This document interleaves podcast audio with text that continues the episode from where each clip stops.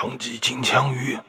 老人说出声来：“拿来钓大鱼倒正好，看样子有十磅。”老人想不起来他是从什么时候开始自己和自己说话。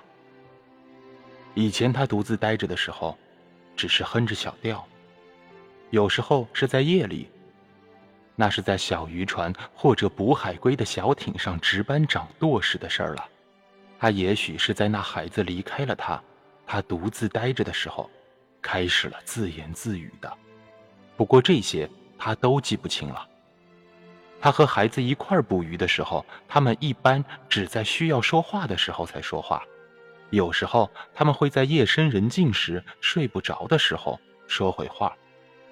要不就是在碰到了坏天气，被暴风雨困在海上的时候，没有必要的时候不在海上说话，被认为是种好规矩。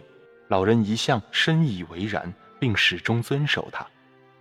但是这会儿，他把心里想说的话说出声来都有好几次了，这是因为现在没有旁人会受到他说话的打扰。要是别人听到我在自言自语，会当我发疯了。这时，老人又开始念叨了起来。不过，既然我没有发疯，我才不管那么多呢。就是要说，有钱人的船上有收音机为他们谈话，还把棒球赛的消息告诉他们。现在可不是思量棒球赛的好时候。他想，现在只应该考虑一桩事儿。那就是我生来就一直在干的那桩事儿。那群鱼群周围有可能有一条很大的鱼，我只逮住了一群正在吃小鱼的金枪鱼群中的一条失散的，但是它们正游向远方，游得很快。